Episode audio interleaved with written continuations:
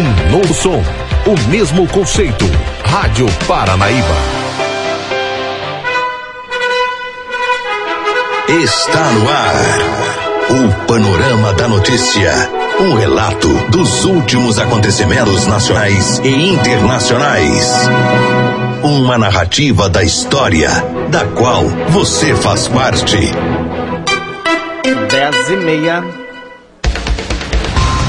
Olá, Rio Paranaíba, olá, Alto Paranaíba. Hoje, quinta-feira, 26 de setembro de 2019, está começando a edição número 43 do Panorama da Notícia, o seu diário de notícias da manhã. Panorama da Notícia é um programa jornalístico com a abrangência regional do Alto Paranaíba. Eu sou Raquel Marim, junto com Silvana Ruda. Bom dia. Bom dia, Raquel. Bom dia aos ouvintes da Panaíba FM. Você pode ouvir o Panorama da Notícia em 99,5 em mais de 15 cidades do Alto Paranaíba e também através das plataformas digitais. Estamos ao vivo também em vídeo, o site paranaíbafm99.com.br. O céu hoje amanheceu chuvoso. Neste momento, registramos média de 17 graus de temperatura em Rio Paranaíba e o dia hoje deve ser chuvoso e a máxima deve, deve ser de 23 graus e a mínima de 15 graus. Estamos na primavera brasileira.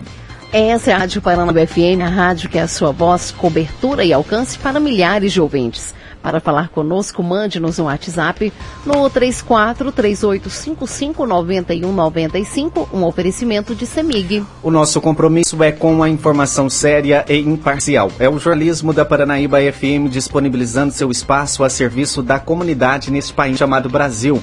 Mais um dia está começando, é mais uma oportunidade de sermos ainda mais felizes. Você está na Rádio Paranaíba, rádio que é a sua voz. Bom dia. Confira agora os principais destaques do Panorama da Notícia. Nesta edição do Panorama da Notícia, você vai saber que. Festa de São Francisco começa hoje em Rio Paranaíba. Comissão convoca eleitores de Rio Paranaíba para participar da eleição para conselheiro tutelar em outubro. Encerrando comemorações do Setembro Amarelo, o FB Campus Rio Paranaíba realiza abraços em massa no próximo dia 30. Caminhoneiro vai embora após se envolver em acidente com outras duas carretas na IG 410. Carreta roda após sair da pista na BR 365 interdita a rodovia. Tudo isso e muito mais aqui no Panorama da Notícia. Agora 10h33. Confira agora no nosso jornal a principal informação desta manhã. No próximo dia 6 de outubro acontece a eleição dos novos membros do Conselho Tutelar de Rio Paranaíba. Para isso, a comissão organizadora está convocando todos os eleitores do município para participar da escolha dos novos membros para o próximo quadriênio de 2020-2023. A votação terá início às 8 horas e irá até às 17 na Escola Municipal Presidente Tancredo Neves e poderão votar os eleitores maiores de 16 anos. Todos deverão levar consigo o título de eleitor e um documento oficial com foto.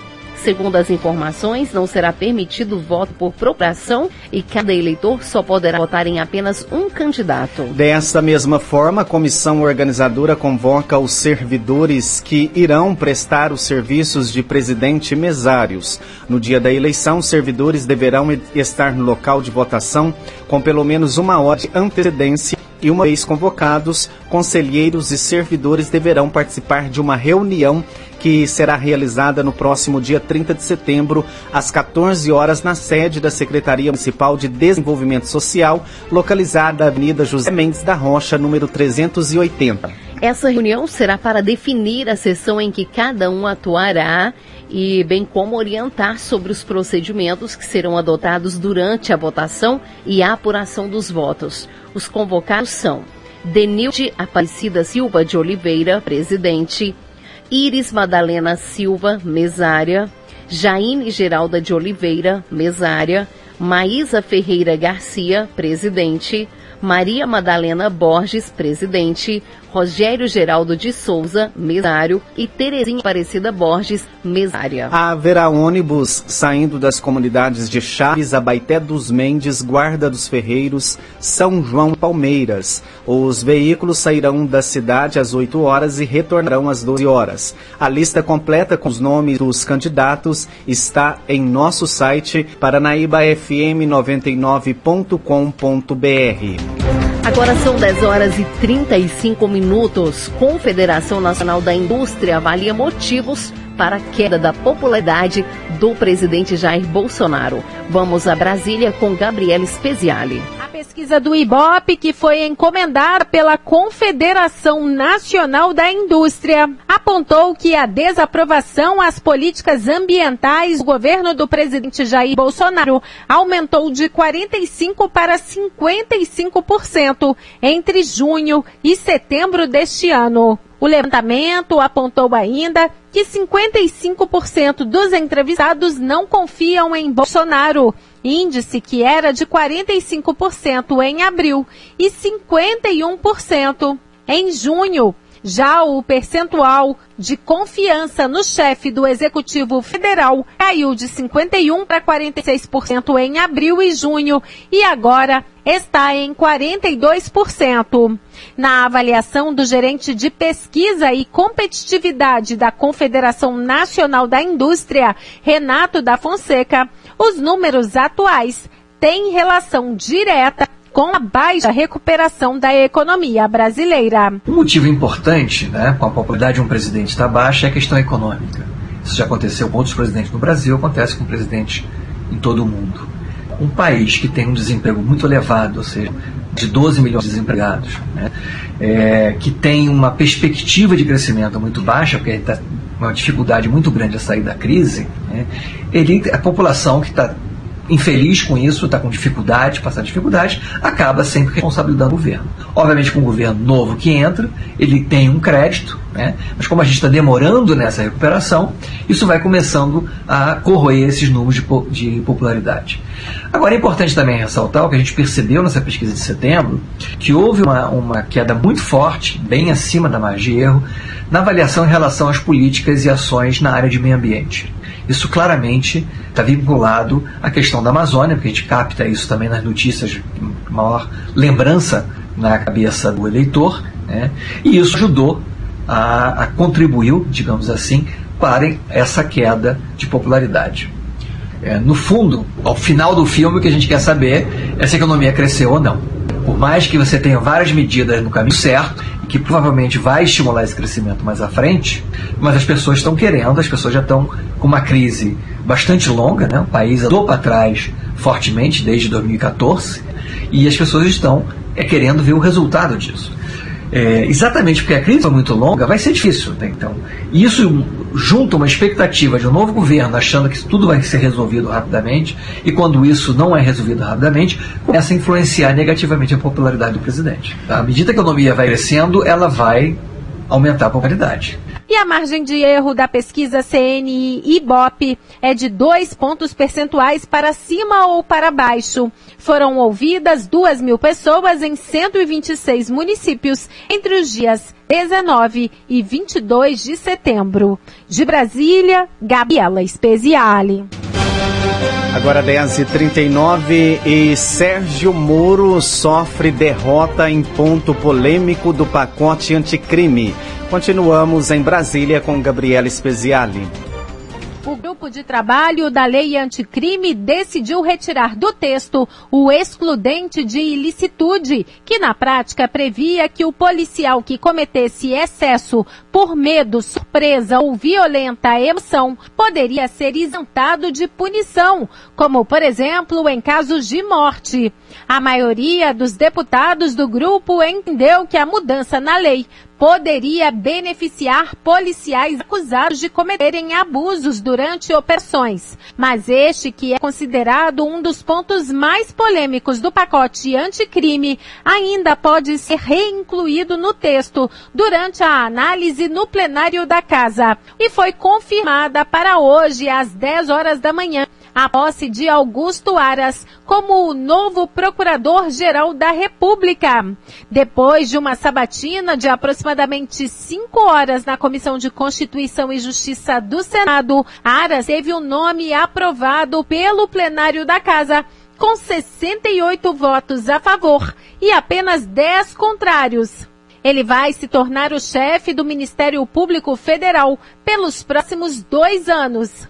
Lembrando que ele foi indicado pelo presidente Jair Bolsonaro para ser o sucessor de Raquel Dodge, que já deixou o cargo. De Brasília, Gabriela Speziale. Os detalhes da notícia com Alexandre Garcia. Bom dia.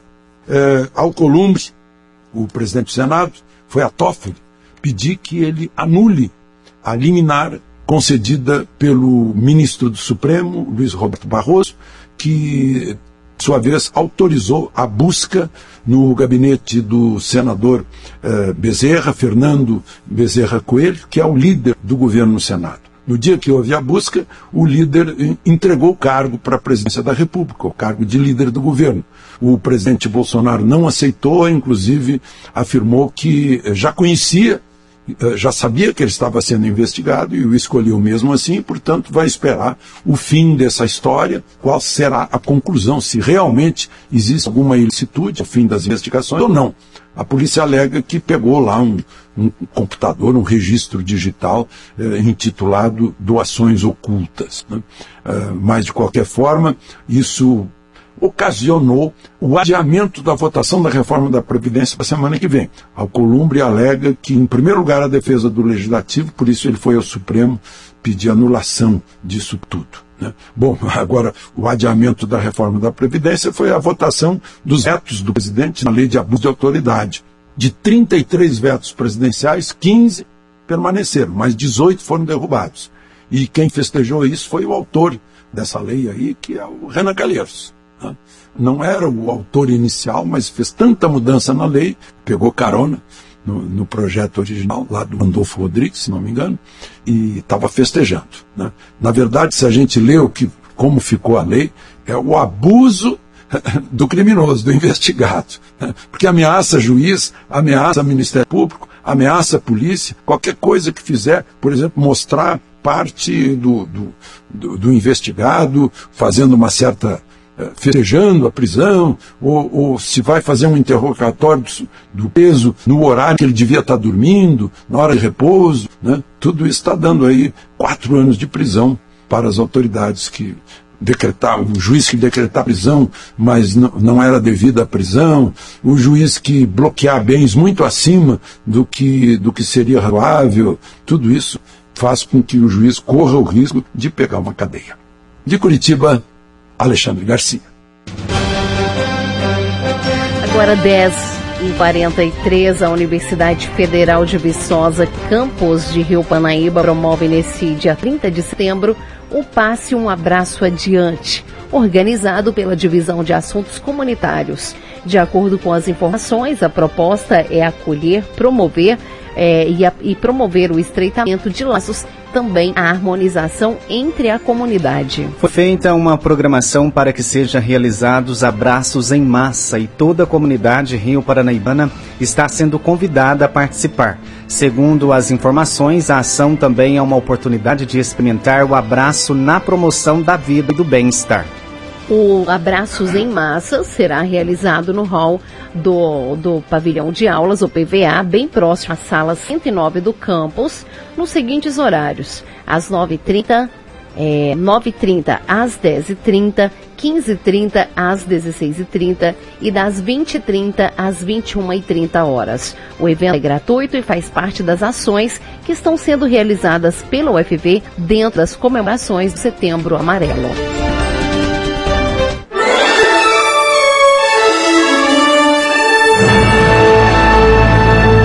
Após um pequeno intervalo, novas notícias. Cresce o número de transplantes em Minas, mas fila aumenta ainda mais. Polícia cerca quadrilha de assalto a bancos e seis homens são mortos durante confronto. A Rádio Paranaíba tem, tem mais amigos no ar. Retomamos para que você saiba está sendo notícia hoje. Agora é a Z48.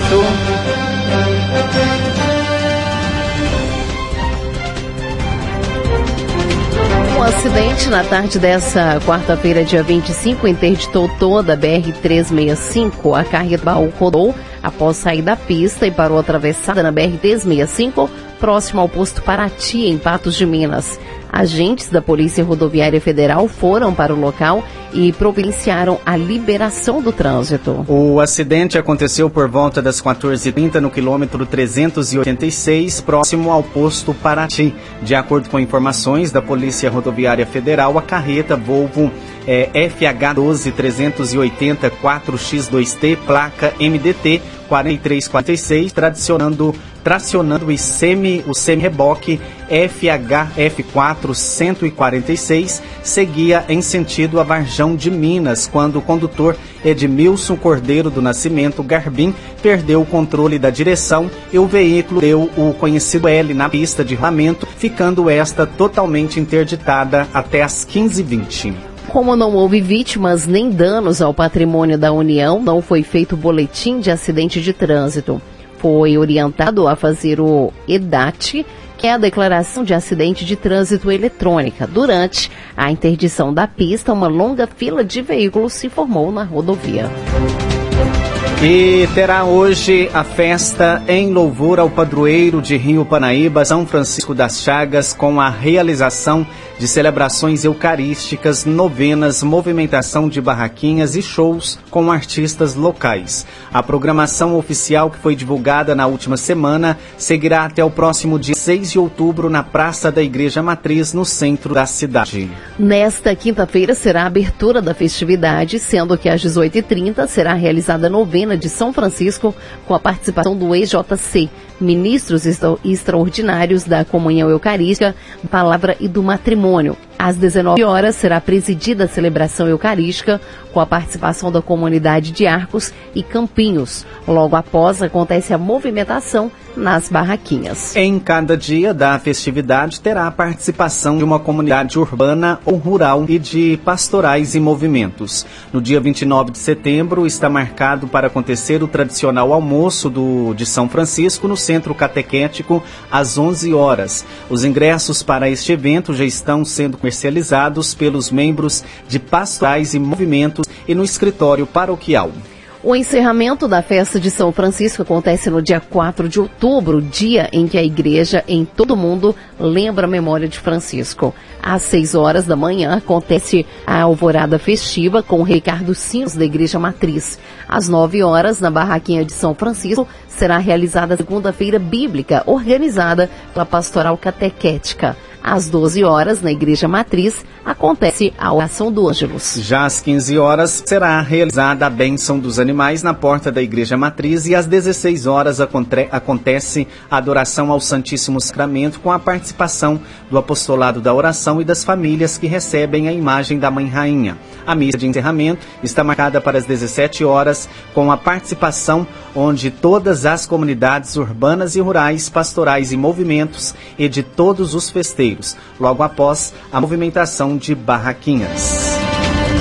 Agora 10h52, vamos acompanhar a penúltima reportagem sobre a doação de órgãos. Hoje vamos falar que o número de, trans, de transplantes em Minas vem crescendo, porém a fila aumenta ainda mais. A reportagem é de Mônica Miranda. Heitor, eu não discuto mais. Você não me leva a nada. O número de transplantes em Minas Gerais aumentou em 30%, isso somente agora em 2019. Mesmo assim, a fila não diminui. Pelo contrário, aumenta. Segundo o diretor do MG Transplante, Omar Cansado, a cada ano, mais pessoas precisam de um transplante. A infraestrutura para a captação e as cirurgias ainda não é a ideal. Além do que, 55% das famílias recusam autorizar a doação de órgãos. Hoje, a fila no estado tem 18 pacientes esperando um coração. 1.104 esperam uma córnea. 57 um fígado. 3 estão esperando um pâncreas. 30 aguardam uma medula, 57 aguardam por um rim e pâncreas e 2.808 estão esperando por um rim. O diretor do MG Transplante, Omar Cansado, reconhece falha na abordagem com as famílias e anuncia novos projetos nesta área. Esse ano, especificamente, nós estamos num ano muito bom de doação. Provavelmente esse ano nós vamos bater o recorde histórico do MG Transplante de toda, de toda a vida do MG Transplante. E qual foi o recorde até hoje? O recorde até hoje foram 12 doações por milhão de população. Esse ano até agora nós já estamos com 12,9 doações por milhão de população. Então esse ano vai ser o melhor ano do MG Transplante até hoje. Um problema muito grave que a gente enfrenta é especialmente com a córnea. Né? Quando a gente fala de 12,9 é doação de múltiplos órgãos, doação de cefálica. A córnea ela tem um doador de coração parado. Então, teoricamente, poderia ser muito mais. Mas nesse tipo de doação é que a gente ainda enfrenta muito problema por causa da recusa familiar no momento que a gente solicita a doação. Nós estamos ainda com em torno de 50% a 55% de recusa familiar. Quer dizer, 55% das famílias ainda recusam a doação no momento que a gente solicita. Qual que é o argumento da família para recusar, doutor? O maior medo da família é de mutilação do corpo e de deixar alguma marca na hora do velório. Sabe? Então, assim, especialmente córnea, a pessoa acha que a pessoa vai pro velório ficar sem olho, que fica parecendo que não tem olho. Isso... Não vai? Não, não vai. A gente retira o globo ocular e reconstitui e fecha a pálpebra, então não tem nenhuma marca visível pro velório que a pessoa foi doadora de órgãos ou de córnea. Então não existe aí é, uma falha na abordagem a essa família? É, eu acho que existe também uma falha na abordagem. Mas o mais importante ainda são esses tabus, né? Da... Então, vai ser a família fica sabendo desse jeito que o senhor está falando para mim, é, ela talvez repense. Então a abordagem talvez esteja deficiente? Sim, eu acho que os problemas de abordagem. Por isso que esse ano nós estamos investindo muito também em capacitação dos profissionais que lidam com, esses, com essas famílias e com esses pacientes. Nós estamos fazendo cursos de capacitação de médicos, de enfermeiros, assistencial, psicólogo, exatamente na abordagem da família, ensinando como é que aborda a família, como é que comunica a, a situação crítica, como é que comunica a má notícia e como é que é, pede a doação de órgãos, para tentar reverter isso e aumentar o número de doadores. Um outro problema da córnea é que o tempo que a gente tem para fazer a abordagem da família e a retirada da córnea é curto, são seis horas apenas após a parada cardíaca. E muitas das vezes a família não chega em tempo hábil para a gente solicitar a doação. Que às vezes são famílias que moram distantes do hospital, o paciente falece numa hora X e a família só chega daí a 4, 5 horas, aí não dá tempo de abordar, chamar a equipe retirar nesse tempo ágil. Então nós estamos também tentando trabalhar no encurtamento desse tempo de comunicação com as famílias. Então, mas o senhor está dizendo que nem a questão de campanha. Mas, é, porque a gente não vê campanha de doação de órgãos, nesse período agora. Fora isso, não existe campanha. Senhor não acredita que se tivessem campanhas sistemáticas ao longo do ano, a sensibilidade das pessoas é, seria maior? Com certeza, isso não, isso não tem dúvida. E isso, inclusive, já é um, um projeto novo nosso, que nós estamos já, juntamente com a Secretaria de Estado de Saúde, nós estamos fazendo um novo plano para o Estado, de campanhas permanentes. Né? Essas campanhas ocorrerão ao longo de todo o ano e vão ser intensificadas no mês de setembro, que é o mês da doação. Mas elas ocorrerão durante todo o ano. Isso já está sendo programado na, na Secretaria Estadual de Saúde e já deve ser lançado agora também no, até o final desse mês de setembro a campanha para o ano inteiro, até o mês de setembro do ano que vem e assim por diante. Você acha que a infraestrutura hoje em Minas Gerais do MG Transplante é o suficiente para atender tudo em relação ao transplante de órgão ou precisa ser de mais coisa? A infraestrutura do, da Central Estadual de Transplante ainda é aquém do que a gente necessitaria. Isso, Precisaria de quê? Isso nós, nós precisamos de aprimorar a, até a área física da central. Nós precisamos de contratar algumas pessoas para completar os quadros que ainda falta, mas isso também já está previsto no nosso plano estadual de transplante para a gente conseguir aumentar a rede de captação e não só a rede de captação, nós também aumentar uma rede que oferece transplante no estado. Por enquanto, por exemplo, no estado, nós não fazemos transplante de pulmão. Então, nós estamos tentando também estimular o início de uma atividade de transplantador de pulmão no estado. Não faz por quê? Porque não, não temos equipe capacitadas e habilitadas para fazer. Nesta sexta-feira, vamos ouvir uma história de amor ao próximo. Repórter Mônica Miranda. A polícia a serviço da comunidade. Agora 10h58 e um acidente envolvendo um caminhão e duas carretas deixou o trânsito confuso na MG 410 na tarde desta quarta-feira. Um dos condutores teve ferimentos leves e o motorista do caminhão que teria causado a batida foi embora com o veículo danificado e não foi mais localizado. O acidente foi no quilômetro 24 da MG 410, no município de Presidente Olegário. O condutor de uma das carretas disse que seguia normalmente em direção à BR-040 quando um caminhão-tanque que seguia à sua frente freou bruscamente. Ele informou que deu sinal e tentou parar freando, mas como a pista estava molhada e escorregadia, a carreta deu um L e acabou batendo no caminhão. Com o impacto da batida, a carreta invadiu a contramão de direção e acabou sendo atingida uma outra carreta que seguia em sentido contrário. Os dois veículos ficaram bastante danificadas, danificados, mas apenas um dos condutores sofreu ferimentos leves. O outro saiu ileso da batida. Segundo testemunhas, o motorista do caminhão-tanque que teria provocado a batida parou a vários metros do local, analisou os danos e foi embora.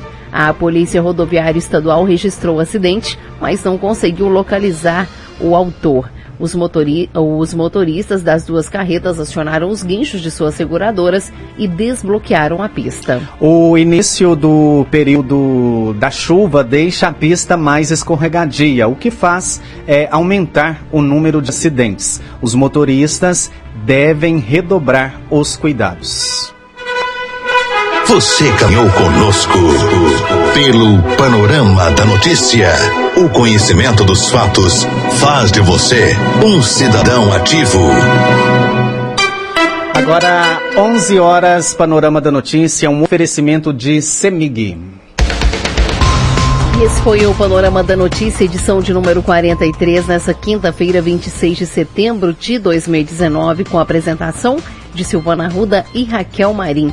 Panorama da Notícia, uma produção do Departamento de Jornalismo da Paranaíba FM. Reveja e escute novamente no seu computador e smartphone. Em instante, nosso programa estará disponível em áudio e em vídeo no site paranaíbafm99.com.br. O Panorama da Notícia é multiplataforma. Além do site, você encontra este programa disponível também no YouTube e no podcast do Spotify. Agradecemos o carinho de sua audiência e continue com a programação da Paranaíba FM. A seguir tem um giro pelo meio artístico. Mais informações ao decorrer do dia em nossa programação ou em nosso site. Fique com Deus. Bom dia, Rio Paranaíba.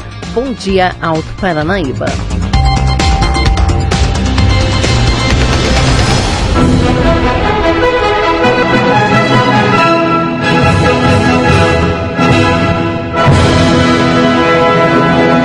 A Rádio Paranaíba tem, tem mais amigos no ar.